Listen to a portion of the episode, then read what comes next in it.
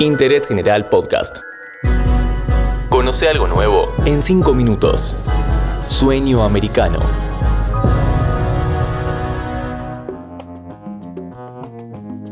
Hola, bienvenidos a un nuevo episodio de Interés General.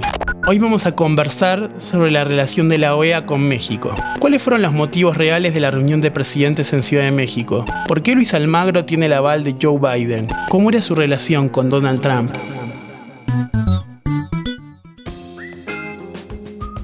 ¿Sabías que si necesitas la atención de casos urgentes en lo contencioso administrativo y tributario de la Ciudad de Buenos Aires, fuera del horario judicial y en los días inhábiles, podés solicitar la intervención de un juez de turno? Llama al 0800 122 Juzbaires.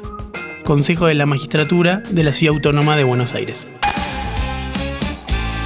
El canciller mexicano Marcelo Obrar recibió en Ciudad de México a mediados de septiembre del 2021 a presidentes y cancilleres de América Latina en el Foro de la Comunidad de Estados Latinoamericanos y Caribeños, CELAC. En la previa alegaba que se discutiría sobre tecnología aeroespacial, un fondo para desastres naturales y políticas sanitarias comunes a raíz de la pandemia. Pero la realidad es que el objetivo primordial de la reunión era buscar acuerdos para forzar una salida de Luis Almagro de la OEA una ambición que Obrador comparte con Andrés Manuel López Obrador, pero a la cual llegaron por caminos diversos. El presidente mexicano, producto de largas conversaciones con el exmandatario boliviano Evo Morales, está convencido de que Almagro es un ariete de las agencias de seguridad de Estados Unidos para operar en América Latina y tener injerencia política. Este es un tópico que fascina a López Obrador y que se remonta al golpe de Estado contra Salvador Allende en Chile en 1973. Los motivos del canciller, en cambio, son un tanto más terrenales. Según ha deslizado tiempo atrás el secretario de Hacienda mexicano Rogelio Ramírez de la O, que en privado tiene fuertes objeciones políticas sobre Ebrard, el motivo de la disputa se remonta a la fase inicial del sexenio de Enrique Peña Nieto, cuando Ebrard tuvo que pasar a la clandestinidad para no ser arrestado por expedientes que involucraban a su gestión en la Ciudad de México. Según esta tesis, un allegado a Ebrard buscó auxilio en Almagro, que entonces era canciller del gobierno de José Mujica en Uruguay, pero la llamada no fue respondida. En esos tiempos, Ebrard se consideraba un perseguido político y así describía su situación.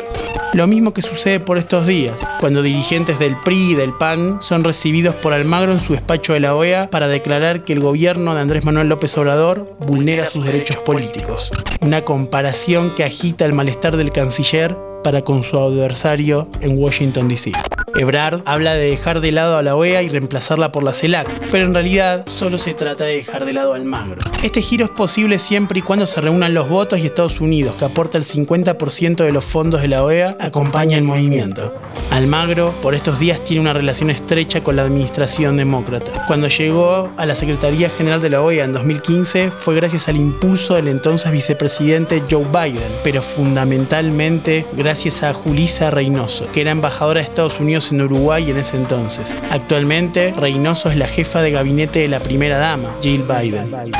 A esta relación fundamental se agrega la sintonía de Almagro con otros actores de peso como el encargado para América Latina Juan González. Almagro es muy amigo de su mentor Arturo Valenzuela. El consejero de Seguridad Nacional Jack Sullivan. El número 2 de la CIA David Cohen. Los une el sistema de sanciones financieras contra Venezuela que Almagro respalda. Y finalmente el senador Bob Menéndez originario de Nueva Jersey y el hombre más cercano al laboratorio Pfizer en el Capitolio.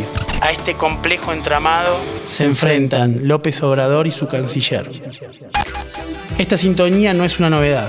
Cuando Donald Trump estuvo en la Casa Blanca, su respaldo fue absoluto y se le dio a Almagro una libertad total para investir contra Caracas y lanzar el Grupo de Lima.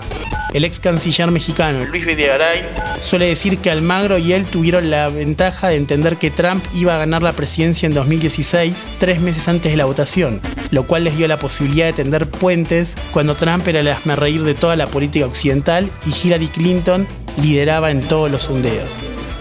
El nivel de relacionamiento de Almagro explica en gran medida que en el foro de la CELAC en Ciudad de México no hubo avance alguno en el plan de removerlo. De hecho, la reunión quedó dominada solo por anécdotas, como la pelea de los presidentes Nicolás Maduro y Luis Lacalle Pou. Seguí a Interés General en Spotify y escucha nuestros podcasts nuevos todos los días.